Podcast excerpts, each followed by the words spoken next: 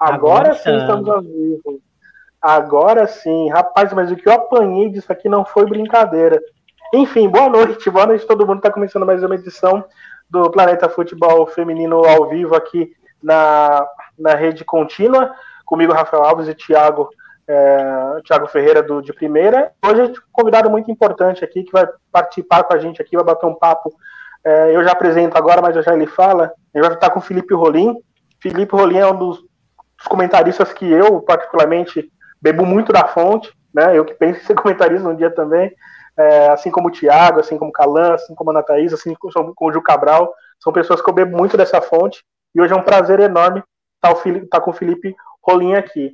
Já já dou a palavra para o Felipe, mas queria dar uns, uns, destaques antes, queria dar uns recados antes. Primeiramente, siga nas redes sociais do Planeta Futebol Feminino no Twitter, no Instagram, em todas as redes sociais que você achar por aí. Assim também como o de primeira do Thiago, é, do Thiago Ferreira, né? O de primeira também está no, no Twitter, no, no, Instagram, depois o Thiago vai passar também. Arroba e, uh, FF de primeira, hein? Isso, arroba FF de primeira, tá dado o recado. E também, deixa eu ver mais aqui. E também, obviamente, a rede contínua, também todas as redes sociais. Além do YouTube, a gente está também no Facebook e na Twitch. Se você abrir a geladeira, a gente vai estar tá lá também. Então aproveita bastante. É isso. Dito isso, boa noite, amigos. Boa noite, Felipe Rolim, seu primeiro destaque.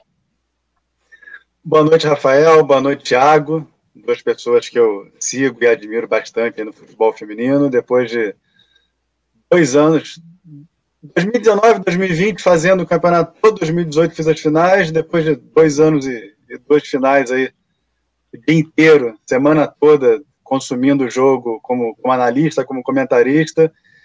Esse ano, vendo como espectador o, o campeonato, eu, eu já digo que uma, uma frase que eu usei muito ano passado envelheceu mal. Eu sempre brinquei que se o campeonato feminino fosse pontos corridos, não tivesse mata-mata, o Corinthians era sempre favorito. Olha a língua Como... chicoteando. a língua pune. Esse é o meu destaque. O comentarista ele se enrola na própria língua. Boa noite, gente. Boa noite. Boa noite, Thiago. A gente tem muita coisa para falar nesse final de semana, né? Boa noite. Muita coisa. Primeiro, é, a patroa chinelou hoje, né? Tem que deixar esse recado aí, esse abraço para Calan brincando, lógico. E, bom, hoje a gente tá com um cara que igualmente gigante aqui, né, Rafa? Não tem nem muito o que falar do, do Felipe Rolim. Falei para ele em off que ele ia ter que aguentar a rasgação de seda. Eu sou Sim, muito fã dele. Agora é ele, ele que lute, ele que lute. Agora é ele que lute. e é isso, né? Aconteceu muita coisa legal aí nessa rodada. É, a diferença de pontos, né, da, da do líder para o oitavo colocado, é uma diferença bem curta, então acho que, que o campeonato está bem legal e a gente vai falar um pouquinho aí de alguns, de alguns jogos aí. Bom, é, já começando aqui, já tem uma galera acompanhando a gente. É, bom, óbvio que o futebol é sempre, a gente sempre quer bater é, a tecla no futebol, a gente sempre quer falar de futebol, mas tem coisas que superam isso e a gente não pode deixar passar batido, né? Nesse final de semana aconteceu uma coisa muito desagradável envolvendo o atacante Chu, atacante do Palmeiras e também da seleção brasileira. É, em um comentário de Facebook, a atleta é, chegou a responder um comentário que falava né, sobre a morte do Paulo Gustavo. A atleta chegou a falar que é, o Paulo Gustavo iria para o inferno. Né? A diferença entre o Paulo Gustavo e o pastor é que o pastor iria para o céu e o Paulo Gustavo iria para o inferno. Isso pegou, obviamente, muito mal. A gente tem que dar o nome de fato como de fato é. Isso é homofobia pura e simples. Né? Isso sem contar também com um, a intolerância religiosa. E a gente né, não pode. A gente tem que dar nome ao que é. Não é equívoco, não é um, um, um impulso, como ela chegou a dizer. Enfim, foi algo muito grave. E acho que a gente pode começar a falar sobre isso. E eu queria começar já com o Felipe Rolim. Felipe, a gente, a, a, tanto eu quanto você, o, o gente sempre bate nessa tecla, né, da ideia do futebol que a gente quer, futebol que a gente é, deseja acompanhar, né? E, e situações como essa faz que a gente está num passo tá longe ainda, né? Desse futebol que a gente quer que não seja homofóbico, que seja inclusivo, que respeite é, as pessoas, né? A gente está um pouquinho longe ainda, né? Exato. É, diferentes ideologias a gente vai encontrar em qualquer lugar do mundo no futebol masculino isso é bem mais acirrado, né? Inclusive isso passa para diretoria de clubes, né? Que aparecem bem mais, tem uma mídia muito maior. É, futebol masculino sempre foi trampolim para política, né? A gente conta nos dedos aí quem foi um presidente bem sucedido de clube que não foi é, e, virou um deputado, um vereador, um prefeito, e aí você carrega a ideologia junto. No feminino eu achei que pelo menos a parte dos direitos humanos ia ser uma coisa universal, sabe? Cada um à sua maneira, mas sem empurrar a, a, os limites como a gente está vendo os limites sendo empurrados no Brasil desde 2017, né? quando começou a se preparar tudo para a gente viver nessa república populista de extrema direita que o, que o Brasil virou.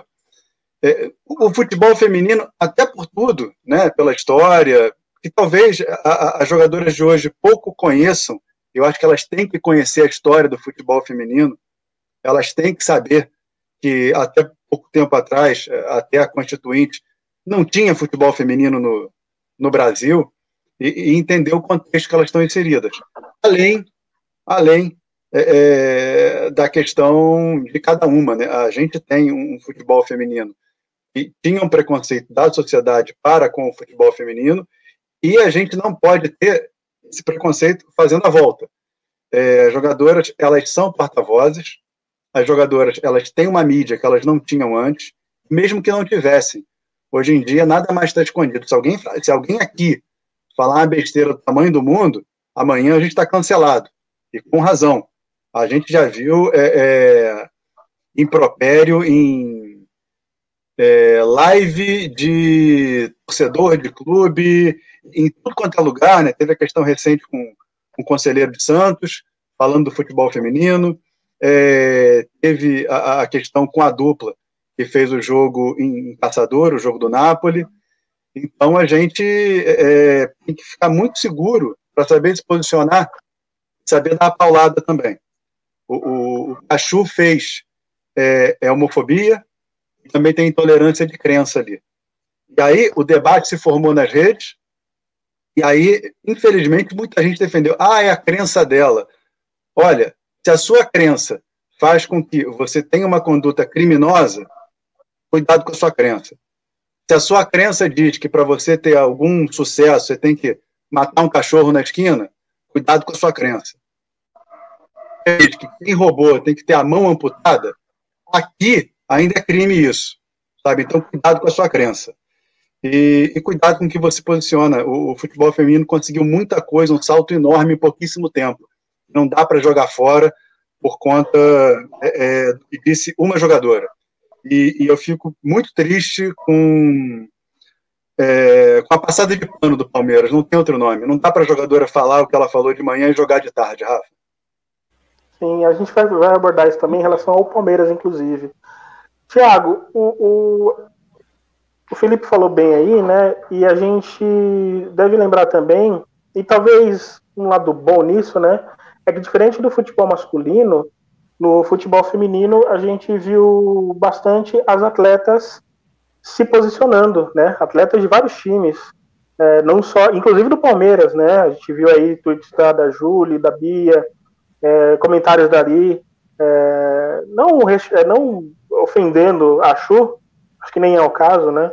mas deixando claro que realmente a fala dela é muito, muito problemática. É, talvez isso torna, isso mostra pra gente que o futebol feminino de fato ele se consolida como um ambiente totalmente à parte do futebol masculino, por exemplo, né? Sim, é uma, é uma característica que o futebol feminino tem, né? E ainda bem que tem. E é um dos motivos pra gente gostar tanto, se engajar tanto na modalidade, porque ela tem uma personalidade própria, né? Por mais que que venham pessoas do masculino para o feminino, às vezes tentar é, implantar algumas coisas, a gente percebe que a modalidade ainda na essência dela ainda tem uma personalidade própria, lógico que, que algumas coisas vão acabar sendo espelhadas, não tem como. E sobre esse episódio, eu acho que o, o principal é, é, é, aquele negócio de é, não, não é debatido, né? É um assunto que quando acontece, é, as instituições que estão envolvidas tentam é, acabar rapidamente com o assunto, fingir que nada aconteceu. É, no pedido de desculpas da, da atleta, ela não cita o nome do Paulo Gustavo em momento algum, né? Fica parecendo que, que é mais um vídeo é, falando que ah, eu tenho caráter para estar tá aqui e desculpa qualquer coisa. Tipo, isso aí não, não é prova de caráter algum, né? Então, eu acho que, assim, a gente tem que debater isso, a gente tem que debater isso em casa, a gente tem que debater isso nas escolas, dentro dos clubes de futebol, dentro das empresas. É, não dá para fugir desse debate e achar que, que não vai mais acontecer. É, nesse momento está rolando uma contagem regressiva de quando vai ser o próximo episódio né, de, de racismo, de homofobia ou de qualquer outro tipo de crime nessa linha, né? Porque assim não se debate, né? Quando acontece, os lados tentam rapidamente acabar com o assunto, acha que esse tipo de, de, de, debate vai desvalorizar o produto, e o que desvaloriza o produto é a reincidência desse problema, né? Não é debater o problema em si. Então, acho que é isso, Rafa. Acho que a gente tem que debater sempre que, que alguma coisa desse tipo acontecer, a gente vai estar aqui também para dar nossa, nossa palhinha sobre, sobre esses assuntos. A gente não vai fugir desse tipo de pauta também, não.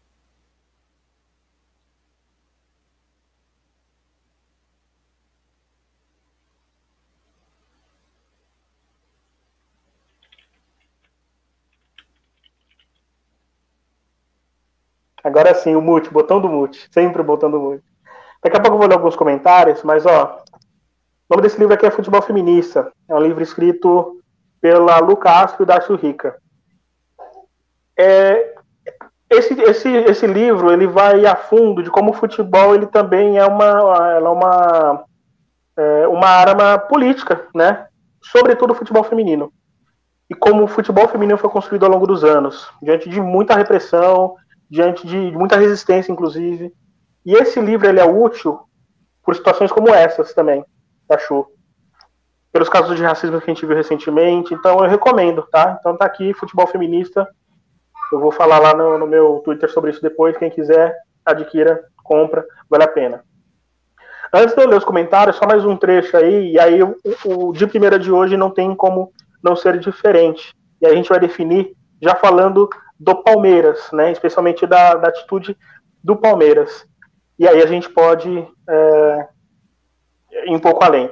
Felipe, que é está na primeira vez, o de primeira funciona assim: eu falo uma pergunta, vocês definem com uma frase ou uma palavra, o um mínimo, e depois a gente repercute sobre isso, tudo bem?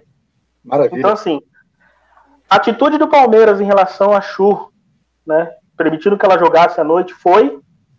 Felipe, começa tudo menos pedagógica, porque bota a régua e o sarrafo lá embaixo. Tiago? Infelizmente, previsível, né? Boa. Então vamos lá. Começando pelo Felipe Rolim, vamos, vamos além disso, Felipe. Você chegou a citar que é, é passa pano e tudo mais. E é, eu concordo plenamente com você. Para além disso, você falou que não é nada pedagógico no ponto de vista da importância que o clube tem. Independente Sim. de ser masculino ou feminino, né? A importância, a grandeza que o clube tem e a influência que ela tem nas pessoas. É... Não dava para tomar uma atitude dessa o Palmeiras, né?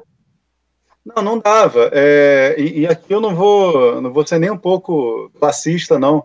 Eu acho que do, do mesmo jeito que não dá para dar uma segunda chance é... depois do que a dupla de comentarista e narrador, depois do que eles fizeram no jogo de Nápoles-Bahia, é muito difícil pensar em segunda chance também para a Chu.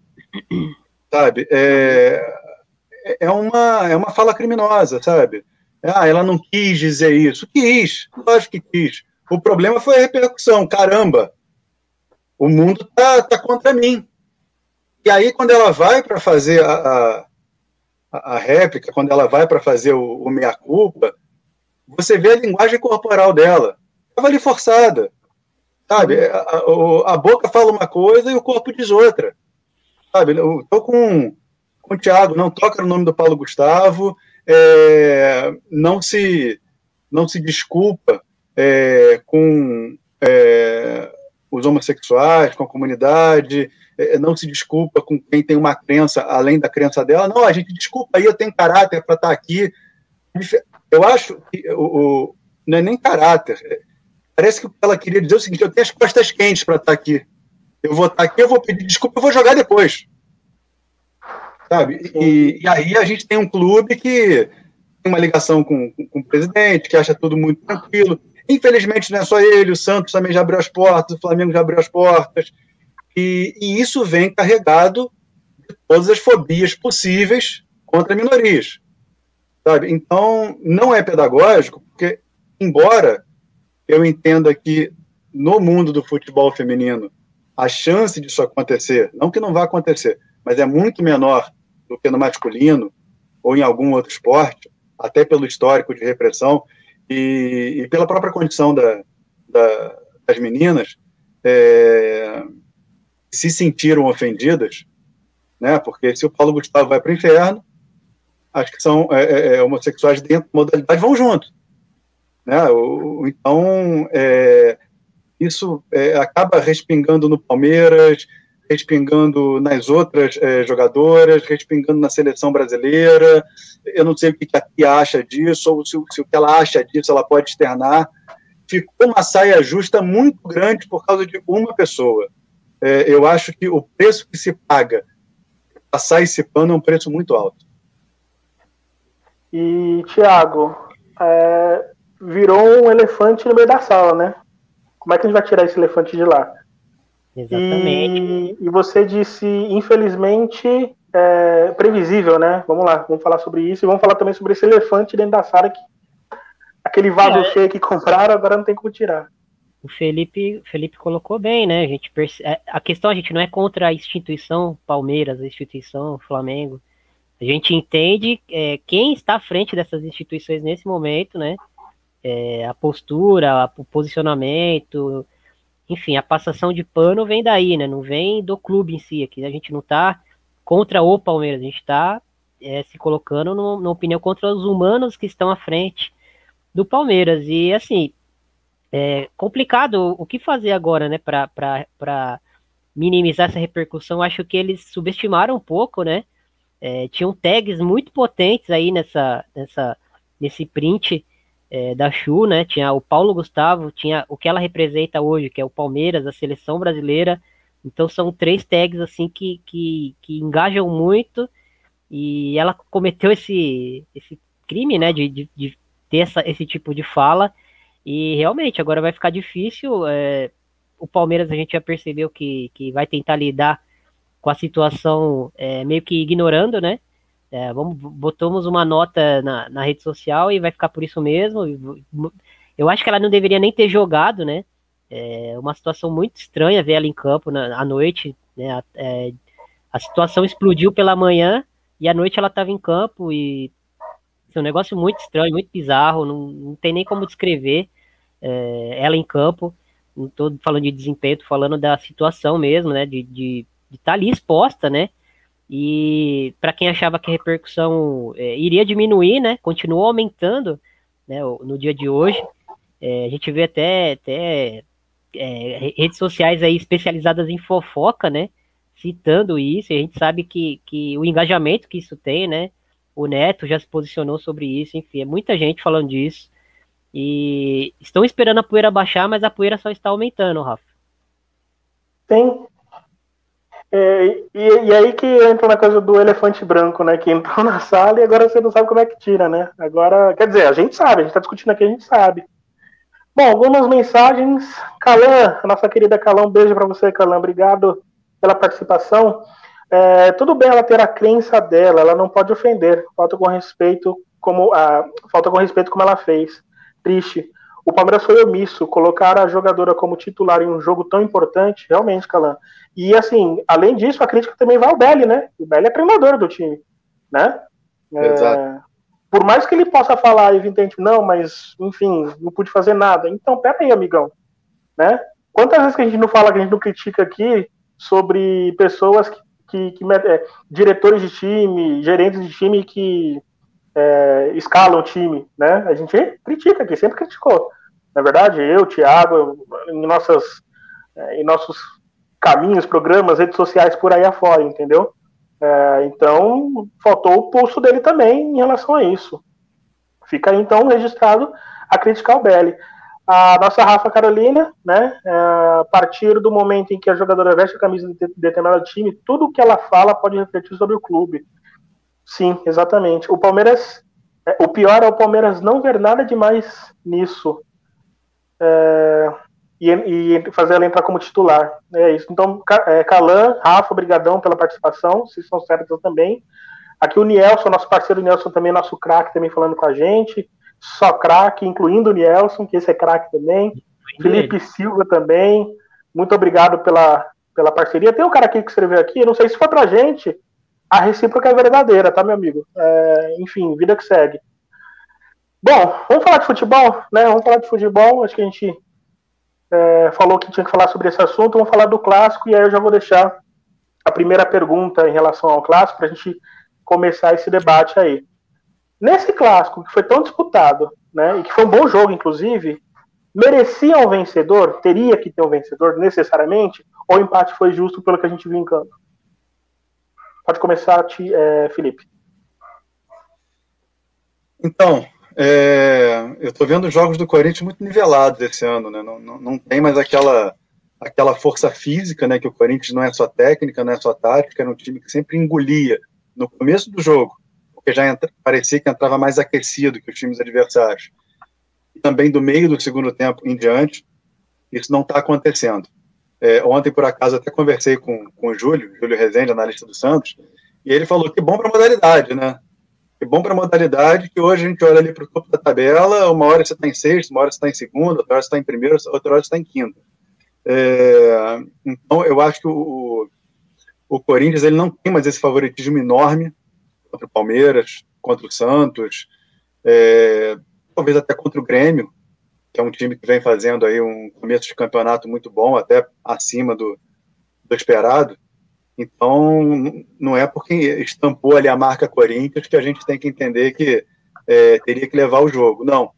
E, e, e, é bem legal, Rafa, Thiago, se a gente pegar os jogos do mata-mata do ano passado, confrontar com esse, o Palmeiras poderia até ter saído para cima, né, como joga esse ano contra qualquer time, mas se retrancou.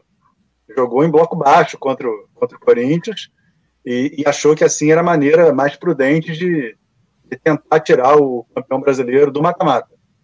Então, acho que não, acho que o, o empate ficou de bom tom. E eu queria ressaltar, além disso, a, a questão de agora os times olharem para o Corinthians e, e encararem diferente, coisa que a gente não estava vendo nos últimos anos. E, Thiago, é, a gente estava até brincando, né? Brinca não, conversando sobre, por exemplo, o PSG e Lyon, né? A gente sempre, sempre viu o PSG até quando vencia do Lyon, era aquele time que vencia jogando lá atrás, né? Por uma bola tal. Dessa vez, na Champions, por exemplo, não foi assim, né? O PSG ganhou como protagonista, foi para cima. No segundo jogo chegou a perder por tava perdendo por 1 a 0 e virou, né? No primeiro jogo teve chance se não fosse um pênalti mal marcado. É, guardado as suas proporções, é mais ou menos Palmeiras e Corinthians, né? O Palmeiras que se fechava antes contra o Corinthians, embora lá na primeira partida da temporada passada o Palmeiras fez ali uma certa é, é, resistência ao Corinthians, mas depois que a gente viu foi um, é, um Palmeiras que, assim como todos os times, se retraiu um pouco quando enfrentava o Corinthians. Agora não, o Palmeiras foi para cima, né? O Palmeiras teve até possibilidade de ganhar é, em alguns lances também, né? É, usando o seu exemplo do, do PSG Lyon, é, a gente percebia que o, que o PSG foi se soltando, né? Para cima do, do, do Lyon com o tempo, né? Com os anos. Mas é, os últimos jogos conseguia fazer jogos melhores, mas não conseguia vencer e, e finalmente conseguiu vencer nessa temporada, né? Tanto na, na Liga Francesa quanto na Champions, né? E falando do Corinthians e do Palmeiras, no caso o Palmeiras, é, eu, eu, acho que o Belli já tinha essa ideia para a equipe desde o ano passado, né? Eu vejo muitas coisas que ele aplicou no começo da temporada passada, ele aplicando novamente nessa equipe, né? É, lógico, um ano de, de futebol feminino para o Belly com certeza deve ter dado para ele é, muita bagagem, né, para entender as jogadoras que ele tem na mão hoje, que na época talvez ele não, não tinha esse tato todo para entender quem era a Nicole, o que, que a Nicole poderia fazer na saída de bola para ele, e o que é ter uma Júlia Bianchi hoje, uma Thaís, né, são jogadoras é, com, que tem um trato com a bola diferente, né, e eu acho que hoje ele tem um domínio maior do, do elenco que ele tem na mão, da modalidade em si, e ele consegue aplicar o futebol que, acredito eu, ele queria é, aplicar desde a do, da temporada passada, mas acredito que ele foi é, percebendo, lógico, tendo também alguns problemas no elenco, mas ele foi percebendo que aquela equipe era menos propositiva, talvez, do que ele imaginava para os grandes jogos. E também tendo problemas de lesões, tendo problemas para escalar a equipe, ele foi, foi regredindo até chegar naquele jogo onde ele realmente é, estacionou o ônibus e, e tentou é, vencer o Corinthians pelo cansaço, né? E isso não é demérito, né? estratégia e, a gente tem que entender se a estratégia se aplica ou não, né? Não, não julgar se a equipe é defensiva ou se é ofensiva. E eu acredito que essa temporada ele tem as peças, né? É, e que peças, né? Agora a última jogadora que chegou para ele foi a Rafaele, que para mim é uma zagueira de, de elite europeia, né? Consegue jogar na elite europeia tranquilamente. Chegou fora de ritmo, né? Acho que a última partida dela foi na, na She pela seleção. Mas é uma jogadora que mais uns dois, três jogos, acho que ela vai começar a dominar ali a posição. E até conversando com a Calan, né? A Calan até citou que a Rafaele, ela pode ser essa zagueira aí pelo lado esquerdo, como foi na última partida, mas ela pode ser muito mais que isso, né?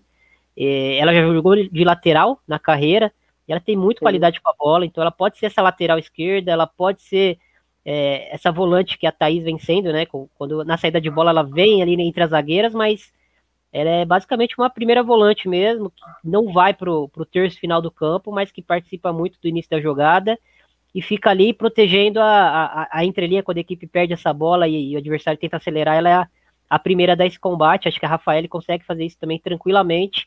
Na China jogou até de atacante, né, Rafa? Então. É, Na China, leitura... nos Estados Unidos, né? Nas ligas universitárias. Minha leitura, minha leitura do Palmeiras acho que é essa. Acho que o BL tá conseguindo uh, aplicar o que ele já queria aplicar com um ano de atraso, digamos assim. E agora ele tem as peças, ele tem as jogadoras, ele conhece a modalidade. Eu acho que, que a gente percebe treinadores que, que chegam no, no futebol feminino, é, tem pouco tempo de modalidade, digamos assim, que, que tem muito, muita dificuldade para reconhecer é, as características das jogadoras que tem na mão, das adversárias. E no futebol feminino você não tem tanto acesso a, a. lógico, na primeira divisão sim, mas no geral você não tem tanto acesso a, a jogos, a a estatísticas, né? Um pouco mais, mais limitado isso. Então eu, eu percebo que esses treinadores que chegam para a primeira temporada no feminino têm um pouco de dificuldade para interpretar as jogadoras que tem na mão é, dentro da, da, ideia de jogo que eles tentam aplicar. Eu acho que o Belly é, passou por esse batismo, digamos assim, na temporada passada e nessa temporada com jogadoras melhores, lógico, é, na, na, na, maioria das posições, né? Mas ele vem conseguindo aplicar é, talvez o que ele já vinha querendo aplicar com um ano de atraso. Tá, e acho que já tá com problema de internet, tá fora do ar o. Tá no ar, Rafa. Tá, tá no, ar? ar? Tá Não, beleza. Menos mal. É, ainda. É uma ah, coisinha sobre o clássico ainda. É, que eu, eu venho percebendo e é, não sei se alguém já, já comentou sobre isso. Se comentou, eu tô, eu tô endossando. A Érica faz mais falta na organização ofensiva do Corinthians do que na zaga é impressionante como uma zagueira é, faz com que o, o time ataque é, de maneira não desordenada, mas de maneira um pouco mais suja, de maneira um pouco mais trabalhosa quando ela não está jogando. A Érica, pela facilidade que ela tem de sair jogando, de, de quebrar linha, de até de driblar com segurança lá, lá atrás, ela vai liberando a Andressinha, ela vai liberando a, a Yasmin, e o time vai subindo e sempre com bola no pé sem bola dividida, sem colocar a bola em disputa, minimizando o risco de fazer a construção de pé em pé e de perder essa bola no setor de intermediária, que é o que está acontecendo com o Corinthians, porque está todo mundo afogando o Andressinha, está todo mundo fazendo muita pressão na volante do Corinthians. Por que, que isso não acontecia antes também? Devolve a bola na Érica, se deixarem a Érica livre, ela vai ganhar altura com a bola, se ninguém marcar, se ninguém fizer a pressão, ela vai levar a bola até o meio de campo e ali ela vai armar o time. Então, não, não sei se vocês concordam, mas a Érica faz muita falta ao setor ofensivo do Corinthians. Sim. E, e a Érica também, é, até desculpa, Tiago, a Érica também Pode. tem um passe longo, acho que é um dos melhores passes longos que tem do futebol brasileiro, assim, impressionante como a, a dinâmica da jogada dela com passe longo, com a bola esticada, sendo ela alta, sendo ela no chão, ela é importante também para essa, essa correria do Corinthians, para esse ritmo do Corinthians. É, pode continuar, Thiago.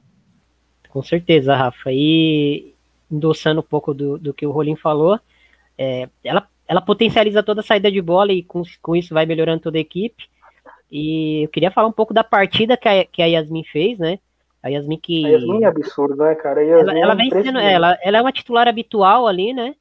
Geralmente nos grandes jogos ela, ela ou é uma opção ou, ou joga até fora de posição, mas é, nessa última partida a gente viu assim, um duelo de altíssimo nível entre ela e a Caldeirão, um negócio absurdo, né? A Caldeirão, para quem acha que ela não, não tem é, atributos defensivos, né? salvou duas bolas ali embaixo da trave, ainda foi lá e, e, fez o gol.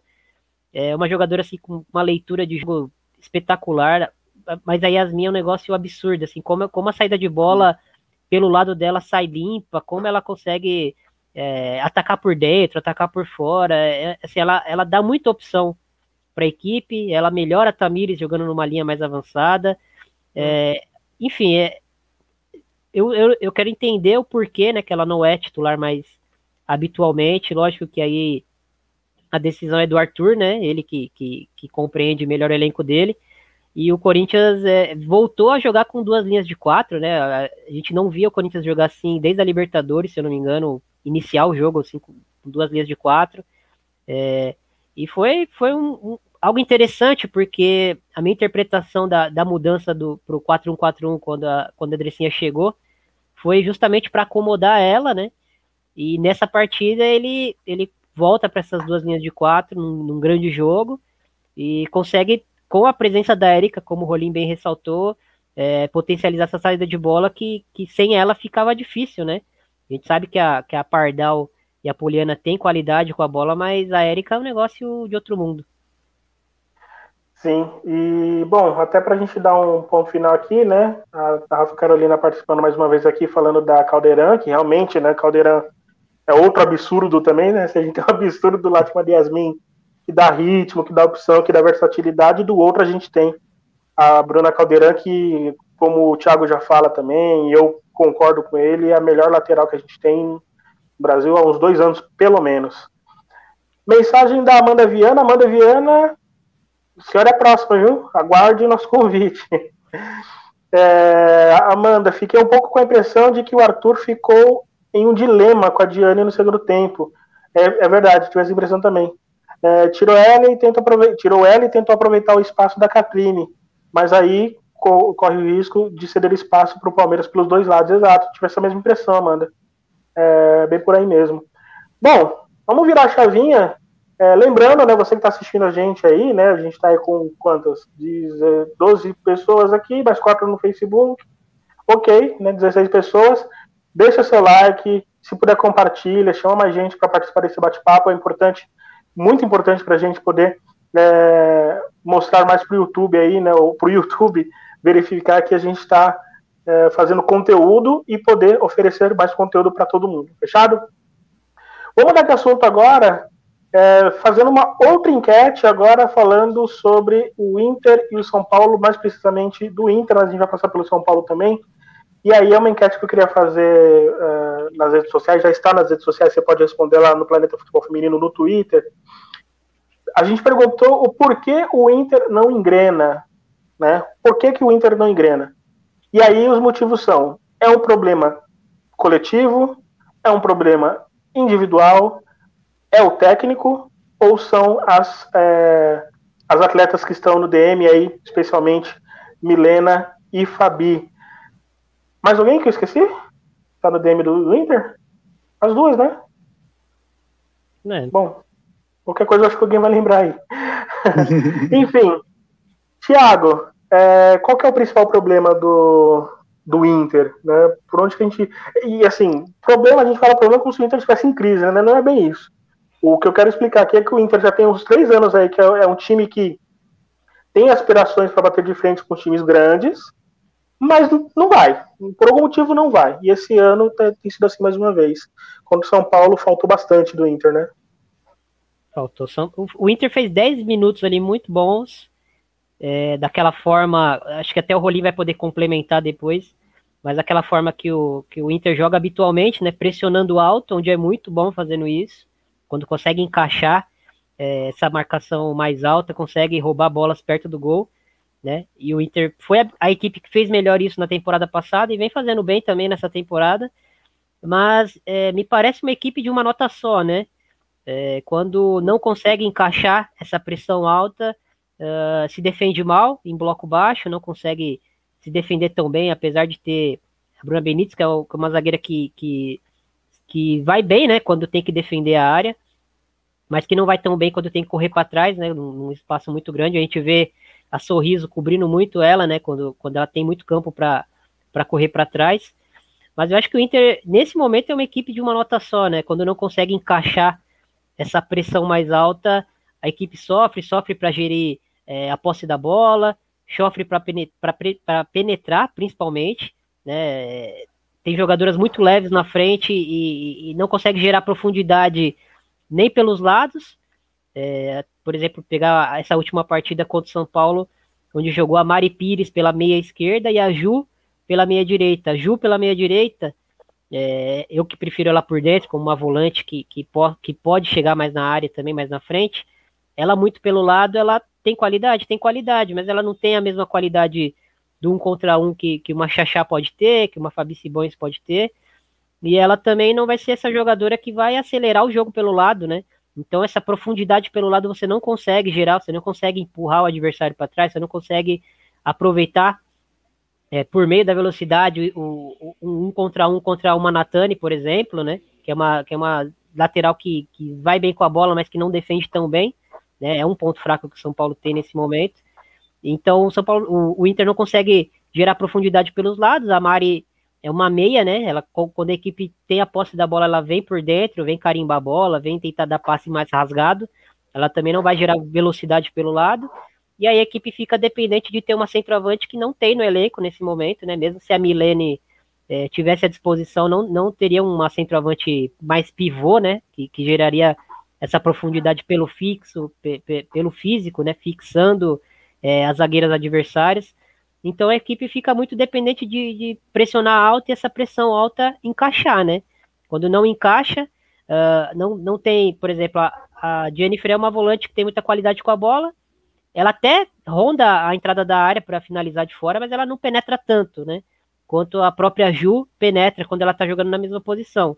A Isa Haas é uma zagueira que tá indo bem como volante, mas ela não sobe, né? Praticamente. Então, a equipe fica é, sem, sem é, ser agressiva pelos lados do campo, não consegue penetrar por dentro nem com as volantes, as, as atacantes é, se movimentam muito, mas sempre recebem a bola marcadas de costas. Então, é uma equipe que, que tá, tá muito dependente dessa pressão alta e não está conseguindo é, modelar uma nova forma de atacar para conseguir agredir, principalmente nos grandes jogos ou nos jogos onde sai atrás no placar. E aí, uma coisa muito importante também, né, o, o Rolim, o, o Inter, e aí o Thiago falou, né, da falta de, de, de, a palavra que você usou, Thiago, falta de repertório, né? E aí a Calan, inclusive, fala isso também, né? Eu não vejo o Inter com variações. E a gente tá falando do Inter há quanto tempo já, na é verdade? A gente já fala bastante do Inter há muito tempo e espera muito do Inter. É, como que você vê? É, o que, que você vê e qual que você acha que talvez seja o problema para o Inter não engrenar da maneira como a gente espera. Ou também, né, e aí abre uma nova questão, é uma expectativa nossa, que a gente criou. A expectativa em cima do, do Inter ela acontece no feminino e no masculino. Né? Todo ano parece que o Inter vem para brigar e ele acaba disputando o troféu do sétimo lugar. Ano passado, que parecia que ia dar tudo errado, até a última rodada, estava lá o Inter no masculino disputando um título que, que não vem há algum tempo. É, no feminino, a impressão é que é, criou essa, essa identidade. É, o que eu acho do time do Inter? Eu acho que tem um problema ali de tática coletiva, que vai de o time não ter variação e das jogadoras não estarem sendo potencializadas porque estão jogando em áreas do campo que talvez não lhe favoreçam tanto. É, eu estou cornetando o Maurício? Não, eu estou cornetando a execução. Eu não sei como é que é o treino, não sei como é que é o trabalho dele, mas o, o Inter mostra um modelo de jogo. E aí, no confronto, esse modelo de jogo não está sendo vencedor. É, se esse time tem mais a mostrar dentro desse modelo, a gente vai descobrir durante o campeonato. É, eu não gosto da Ju Ferreira aberta, eu vou aqui junto com, com o Thiago. É, tem um, um, jornalista, escritor espanhol, que está no Twitter, né, o mundo inteiro está no Twitter, chamado Herman Castanhos é bom demais, inclusive, é, é dica para seguir. ele diz o seguinte, né, sobre o ponta, o beirada, o extrema, isso aí serve para masculino e para feminino. Se você não tem um bom contra um, se você não desorganiza a defesa adversária, vindo da ponta para dentro, se você não é um ponta que faz gol, se você não é um ponta que ataca o segundo pau quando a jogada vem pelo lado oposto, amigo, você não é ponta, sai daí. Vai ser lateral, vai ser volante, vai ser qualquer outra coisa, mas sai da ponta. Eu acho que a Ju é isso. Eu acho a Ju uma jogadoraça. Acho que ela daria jeito em alguns times, mas acho que ela está tá sendo deslocada para um lado do campo. E faz sentido na pressão alta do Inter. É, o time ele pode ser defensivo sem ser reativo. Ele pode ser defensivo, propondo o seu jogo a partir do momento que ele nega espaço e ele induz o time adversário a fazer algo que você queira. O que, que o Inter teria que ter feito? Induzir a saída de bola de São Paulo para as laterais, não deixar a bola bater nas volantes, e aí fazer pressão, fazer a bola morrer na lateral. Não deixar o São Paulo construir e nem deixar o São Paulo ter a bola longa. Porque lá na frente, o São Paulo tem a Gláucia, que tem força, o São Paulo tem a Carol, que tem, a, tem o drible curto, e a Jaque, que tem velocidade. Então, se você quer machucar a saída de bola do São Paulo, não mostra ao São Paulo que você vai pressionar direto. Porque aí o São Paulo vai fazer a bola longa. E a bola longa é uma arma do São Paulo. A gente até diz que o São Paulo deveria construir um pouco mais, mas a bola longa serve para o São Paulo. Então, se você sabe que o São Paulo vai, vai, vai sair assim, finge que você deixou ele sair. Quando o toque vai para a lateral, ou quando sai aquele, aquele toque do pé mole, aquele toque que não vai muito firme, e a bola demora a chegar no, no, na segunda jogadora, aí faz o abafa, faz a pressão. Mas não faz a pressão de cara, se fizer a pressão de cara, a própria goleira quebra. Se quebrar, o Inter vai ter problema teve principalmente porque a Benítez estava numa noite muito ruim. Né? No, no, primeiro gol, a Benítez ela perde no alto a Jaque, perdeu no alto para a Glaucia, beleza, para Duda, beleza, para Jaque não dá para perder. E aí depois a Leide está ali igual o meme do John Travolta, né? não sabe para onde é que olha. e aí a Jaque consegue finalizar a jogada. O segundo gol, tem um erro de leitura de distância da Sorriso, porque a Glaucia vem fazendo fila a Sorriso está no encaixe de área. E ali ela tem que sair do, do encaixe e fazer a cobertura. E a Glaucia está vindo. E é a Glaucia, ela tem que saber que a Glaucia vai passar. E a Glaucia teve muito espaço. Já podia ter feito o segundo gol no chute, né? O Inter teve a sorte que a bola bateu no travessão. Tem uma coisa de, de boleiro que diz o seguinte: a Alan tá com a gente, ela é zagueira, ela sabe como é que é também. O atacante tem que esperar sempre. O zagueiro tem que desconfiar sempre a, a, aquela bola chutada pela Gláucia, a Jaque acreditou até o fim. Foi para mata, foi para o rebote. A Benítez e a Leide não foram. Não desconfiaram que aquela bola podia ficar em jogo ainda.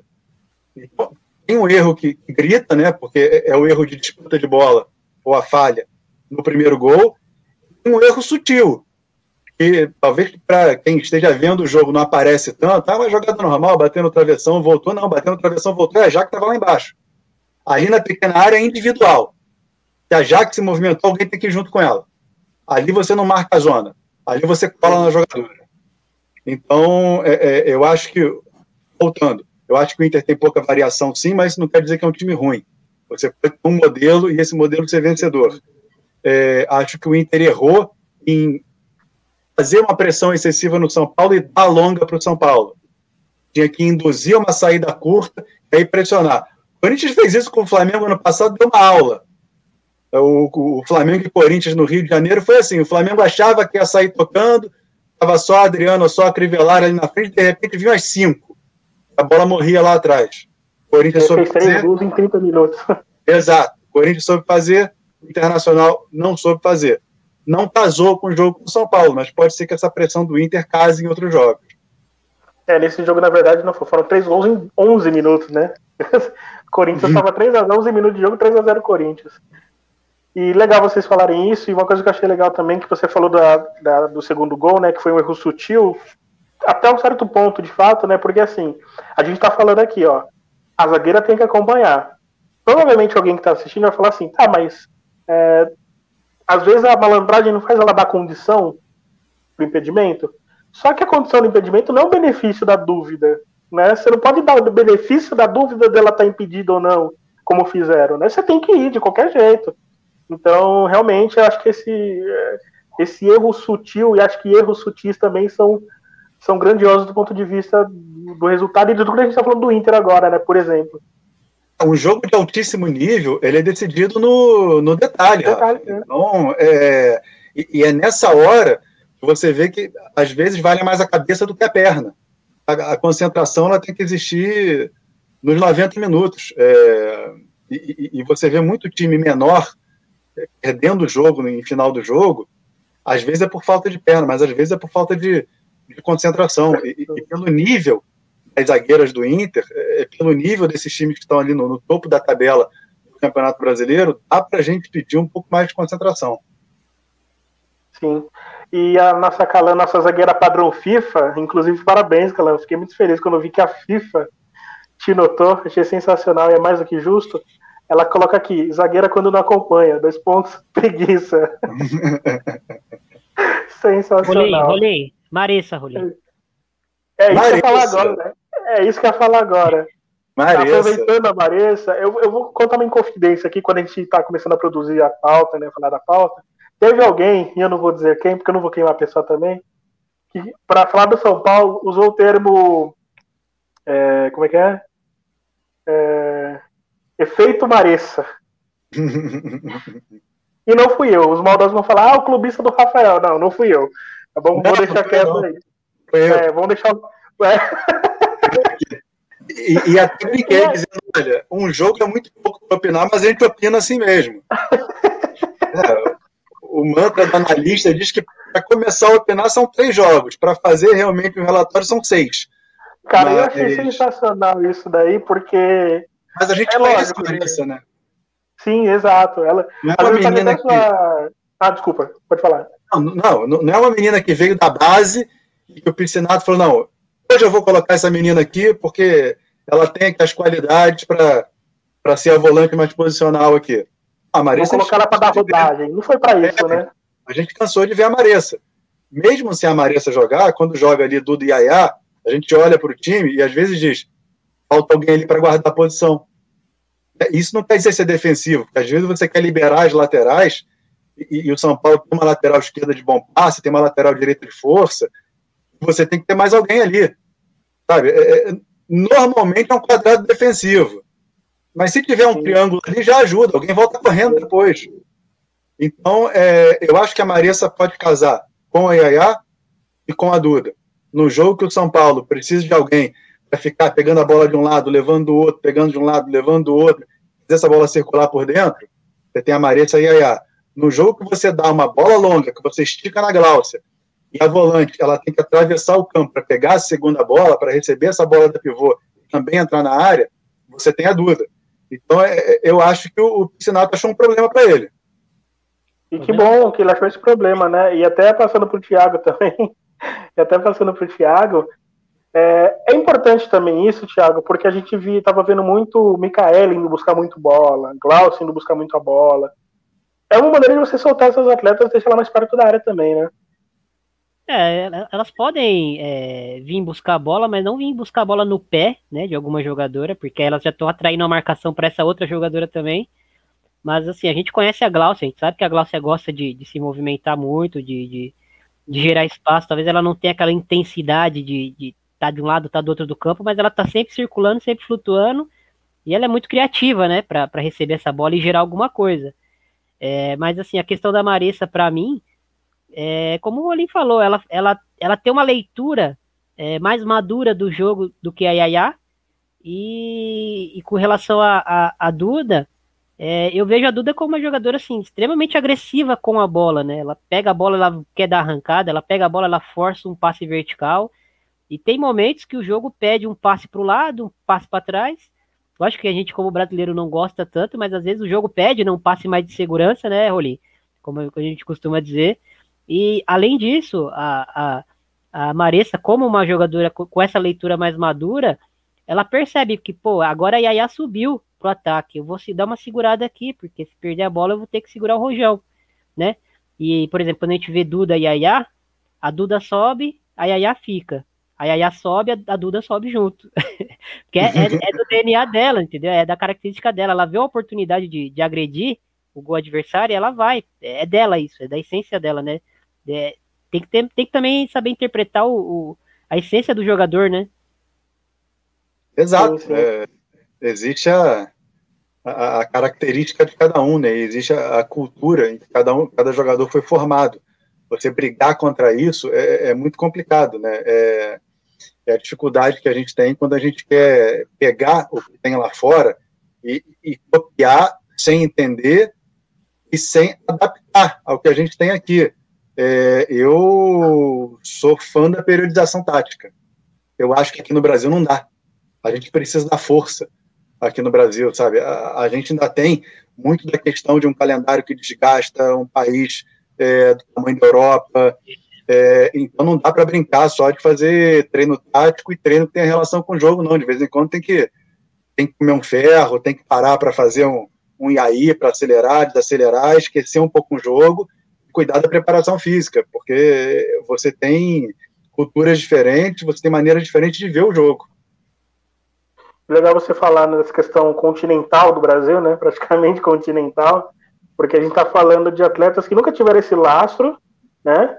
Na verdade, é uma realidade do futebol brasileiro no geral, né? É, você pega times ali que em, um, dois meses vão para Manaus, vão para o Nordeste, vão para o Sul, né? Sem contar as viagens para o exterior, no caso dos Libertadores, enfim. E no caso do feminino.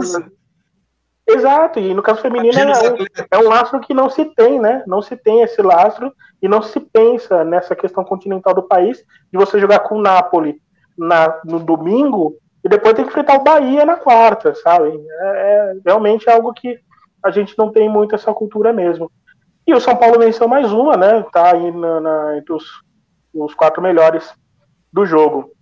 E a Calana fala aqui, é, Piscinato conhece muito bem a Maressa, desde a época do Copa, é verdade, do, do Centro Olímpico, né? Inclusive, a Calan também deve conhecer.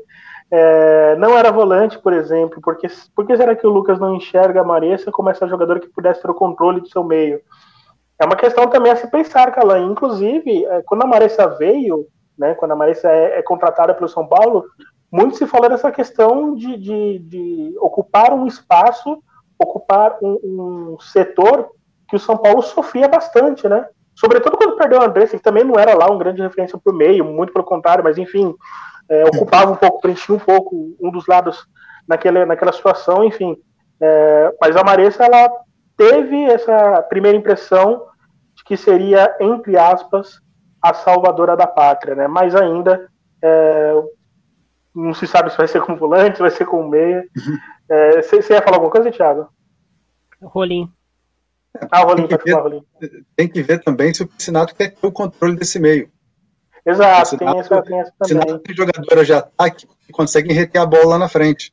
Ele tem uma Glaucia, tem uma Jaque, tem uma Duda que sobe.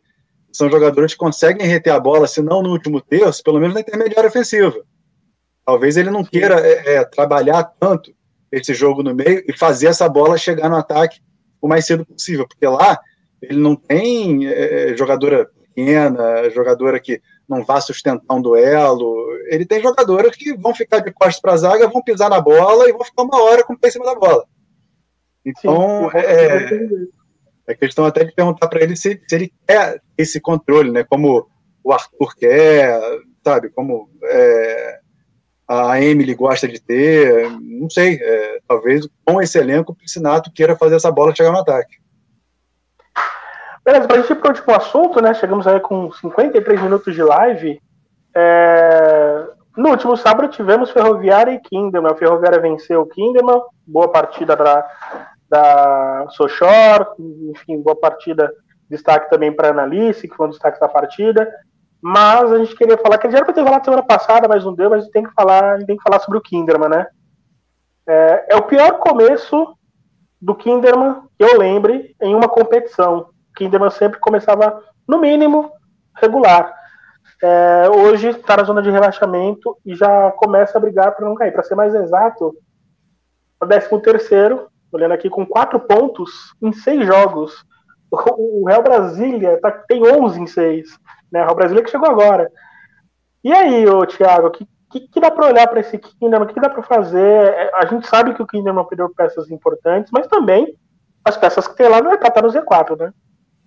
Não, não é para estar tá no Z4. É, eu sinto que, que o Barcelos está tendo um pouquinho de dificuldade para encaixar essas novas peças aí no, no Kinderman, né? É, inevitavelmente ele teve que mudar algumas coisas na equipe. Por exemplo, a Gabi Soares é uma jogadora com um, um tipo de características bem diferentes da Duda. Né? Não, não dá para fazer essa, esse paralelo. A Duda é uma jogadora mais dinâmica, mais versátil, né? Joga aberta, joga fechada, ocupa um espaço maior do campo. E a Gabi é mais criativa e mais técnica, né? Podemos até dizer. Mas ela precisa jogar mais perto do gol, né? E, e assim como ela jogou no Santos, né? Como uma, uma meio-campista, uma interior, uma terceira volante, digamos assim, de chegada. É, para mim, né? Essa posição não privilegia o que ela tem de melhor. E no, quando ela chega no Kinderman, que é uma equipe que sempre teve esse jogo é, mais pautado na força até do que o próprio Santos, ela tá tendo muitas dificuldades para jogar ali naquele setor. A gente percebe que quando ela se aproxima do gol, ela consegue fazer coisas fantásticas, como aquele gol que ela fez, fila lá e, e, e bateu no gol e fez um golaço. Mas ela é uma jogadora. Isso, mas ela é uma jogadora que, que para mim, ela precisa jogar mais próxima ao gol. E aí você já começa a gerar um ruído aí, né? Esse é um exemplo, mas, por exemplo, a Fran é uma, é uma lateral que ela hoje não tem né, a capacidade que a, que a Caldeirão tem, até por motivos de, óbvios que a gente já, já comentou aqui, né? Hoje ninguém é caldeirante, que talvez a Catiúcia com outras características se aproxime é, dela, mas não vejo outra lateral direita com a mesma qualidade que ela atuando no Brasileirão. E a Fran é uma ótima lateral, uma lateral muito boa, mas não é, não tem a mesma, a mesma característica. É, e aí a gente vai para o lado esquerdo, onde é, talvez o, o, o, Jorge tenha conseguido ter um acréscimo ali de, de, de opção para lateral esquerda, né? não precisou improvisar a Camila, é, que é uma ótima zagueira na lateral esquerda, mas ainda assim não está conseguindo é, fluir o jogo por ali, né? O jogo, a equipe fica muito dependente dessa bola longa é, nas atacantes, que são muito boas, que são muito fortes, que são muito rápidas, né? Catiele, Lele e Larissa são três jogadoras com características até parecidas, né? E isso acaba moldando um pouco a forma como a equipe joga e tirando também um pouco de variação dessa equipe, né? Ou, ou acelera para elas três ou não consegue gerar muita coisa, né? Então, acredito que assim, não vou ficar falando é, das três jogadoras que foram para o Palmeiras, que a gente já falou disso é, várias vezes. Né? Desde, é, desde o ano passado a gente vem falando que elas fariam falta. Chegaram boas jogadoras, sim, para a equipe, mas eu acho que a equipe está tá presa numa formatação de, que não consegue sair. É, talvez algo parecido com o que acontece com o Inter, mas é, pensando já na fase ofensiva, né? Não na recuperação da bola. E fica muito dependente dessas três jogadoras conseguirem atacar o espaço nas costas, conseguirem é, gerar um contra um e não consegue é, carimbar a bola, não consegue ter a posse da bola, girar a bola de um lado para o outro do campo, apesar de ter jogadoras com muita qualidade para isso, mas eu sinto que, que a Lianos, por exemplo, fica muito sobrecarregada, né, quando ela tem que tentar organizar o jogo, é, até porque a Tuane não é uma jogadora que vai ajudar ela a organizar o jogo, né, é uma volante que defensivamente é muito competente, tem muita personalidade em campo, eu gosto muito de ver ela jogando, mas ela não tem esse controle de ritmo que, que a Lianos tem, e a Lianos fica meio sobrecarregada ali, né? Quando, quando ela vem jogando sozinha, é, dentre, as, dentre as meio-campistas ali, ela fica sobrecarregada tentando organizar o jogo de uma equipe que tem muita jogadora com perfil para acelerar. Sim. E aí, Rolim, é, como o Thiago falou, né? Nunca mais a gente fica falando das atletas que perdeu, né? Já perdeu, já foi, já deu, enfim. E aí ele citou aqui o caso, por exemplo, da Gabi Soares, que a gente já viu também em outros, no Flamengo, por exemplo, né? É, o potencial dela. A própria Fran, que, enfim, foi uma. É, tem uma regularidade boa também, né? Ainda que tenha os problemas agora de lesão. Você vê, você vê algum motivo do Barcelos estar patinando com esse time ainda? Qual que é o motivo principal para estar tá patinando com esse time? Lembrando que esse time já jogou uma Libertadores, né? É, e caiu num grupo que seria normal o Kinderman não se classificar, pegou um grupo complicado, é, fez um começo muito bom, teve um segundo jogo que tinha tudo para ganhar e não ganhou, e aí o que seria uma expectativa normal de não deu, não, a gente não, não foi adiante. acabou sendo alguma coisa mais pesada, né? Porque ficou muito próximo de passar de fase e ir para o mata-mata. É, eu acho que o Kinderman tem um extracampo muito complicado, que é o seu Salésio ainda internado. Sim. Eu não sei em que grau isso mexe no dia a dia do clube, mas com certeza mexe, mexe muito. Não digo nem no dia a dia do clube, mas no dia a dia da cidade, né? Se a gente pensar a importância que o, que o Salésio tem para o Kinderman, para o Napoli, para a indústria hoteleira, para tudo que envolve a, a cidade de, de, Caçador. Então tem, tem esse. Tem esse fator também. É, tem esse fator que eu acho que todo mundo conhece o Salésio e espera pela, pela pronta recuperação dele. Foi um, foi um baque quando eu soube. É, nunca vi um, um, dirigente de clube tão, tão amável, tão, tão preocupado, tão tudo.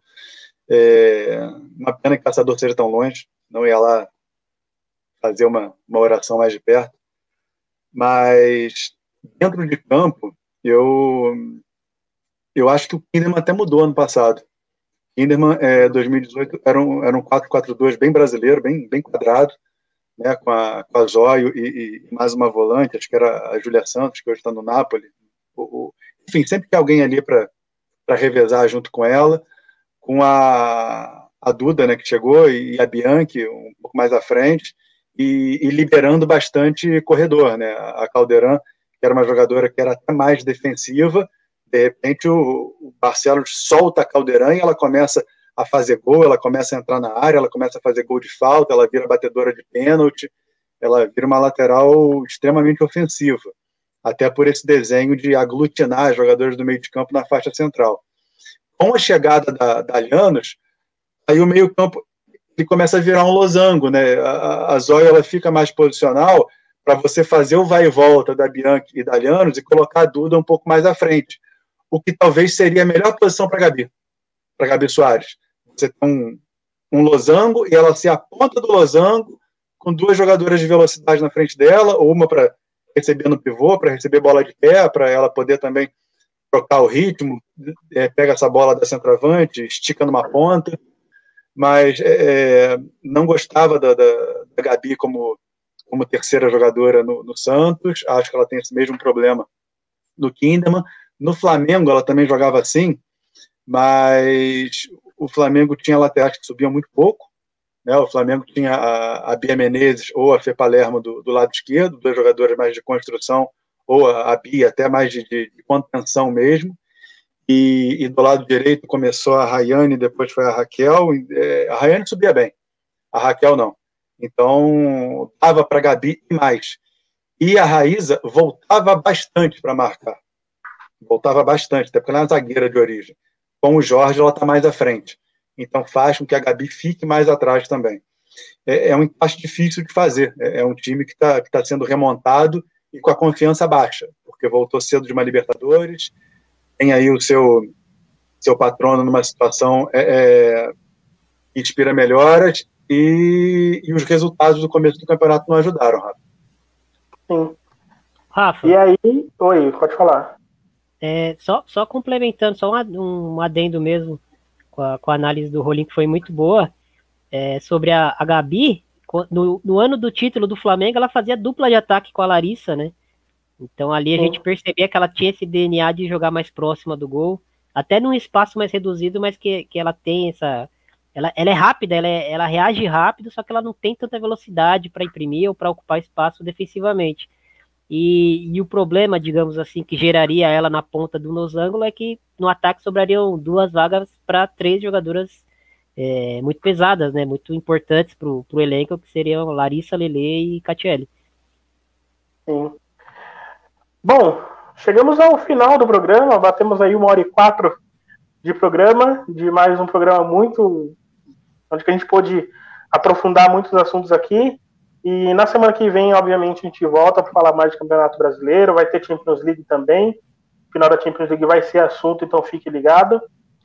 Rolim, eu queria agradecer a você e já pedir para você dar suas considerações finais. Muito obrigado de coração por ter participado. Você, para mim, assim como o Thiago falou, vou rasgar essa daqui, você para mim também é uma baita referência. Ah, eu, eu agradeço bastante é, o convite, agradeço vocês não me esquecerem, né, porque eu não estou é, tão ligado né, é, esse ano no, no, futebol feminino, né? É, espero que ainda aconteça alguma coisa, né? Acho que ainda tem alguma coisa para acontecer nesse campeonato.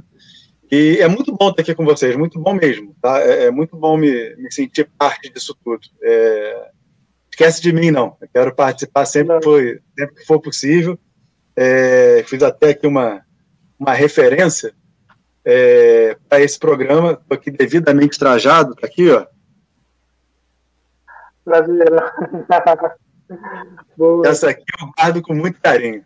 Obrigado, gente. Muito obrigado, obrigado mesmo. E quando acabar essa pandemia, né, a gente espera juntar aí, poder juntar você vir para São Paulo, poder juntar numa mesa de bar para a gente bater um papo. A Calan também vai estar, óbvio, né, que ela faz parte sempre disso para a gente poder celebrar isso. É, e o Thiago ele falou que vai pegar uma rodada, ele já garantiu já. Eu tenho informações em primeira mão que o Thiago já vai. Rodada surpresa. Garantir. E agora? É, você não sabe, o Thiago, o Thiago ele tá, já foi pro Dig Dong, participou do Papo de Segunda do Multishow. O cara tá. O cara não para, é impressionante. Thiago, seus destaques finais e a sua confirmação dessa rodada que vai ser por sua conta. É, agora tá confirmada, né? Em rede nacional não dá pra, não dá pra negar. não tô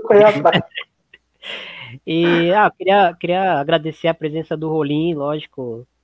Assim, sempre a gente percebe quando a gente gosta de conversar né, com algumas pessoas. É, quando a Calan tá aqui, a gente percebe a alegria que é o nosso debate com o Rolim aqui, é a mesma coisa, né? É, a química é muito boa, né? E a gente gosta de, de bater esse papo. É, se for para uma pessoa assistindo, se for para mil, já tá valendo pra gente. O importante é bater esse papo e, e colocar nosso grãozinho de areia aí é, na, no, na conversa.